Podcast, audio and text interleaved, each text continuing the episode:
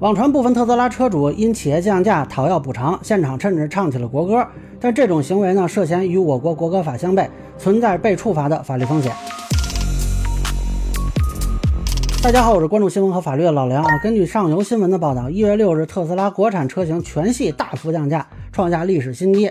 那在成都太古里特斯拉体验店呢，有不少车主聚集讨要说法，要求补偿。网传的一段视频啊，现场有人唱国歌维权。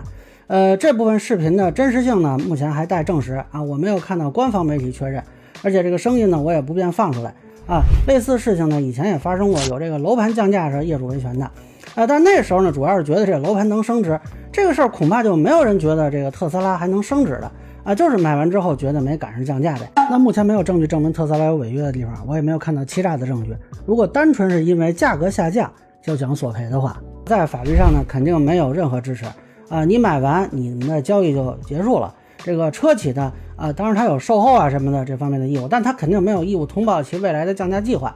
啊，就像有的网友说的，那降价了你就来要补偿，那如果涨价了，你是不是得给补点钱呢？那至于说网传唱国歌这个情况呢，呃，如果真的属实啊，这个是有法律风险的。国歌法规定，国家倡导公民和组织在适宜的场合奏唱国歌，表达爱国情感。这国歌是不能在私人丧事活动等不适宜的场合使用，也不得作为公共场所的背景音乐等。那之前呢，有一个网络主播啊，就因为在直播间里不当演唱国歌，被公安机关行政拘留。那成都的这个所谓的维权啊，能否跟爱国情感挂钩，又能否算作是适宜的场合呢？呃，我是表示怀疑的啊。如果这些车主想强调特斯拉是外企，就把这个事儿往爱国上领，那你们自己为什么要购买呢？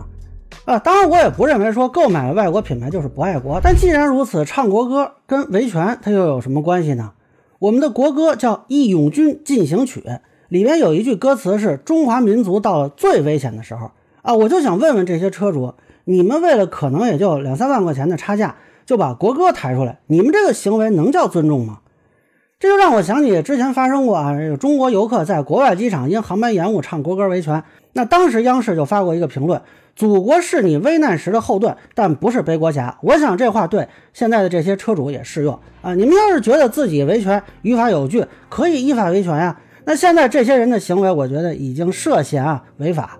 我建议当地公安机关啊介入调查一下，尤其是对唱国歌的行为，应该是弄清楚，纠正部分人的不当做法，也给社会公众一个好的示范。那以上就是我对网传特斯拉车主唱国歌维权事件的一个分享，个人浅见难免疏漏，也欢迎不同意见小伙伴评论区和弹幕里给我留言。如果你觉得说的还有点意思，您可以关注我的账号老梁不郁闷，我会继续分享更多关于新闻和法律的观点。谢谢大家。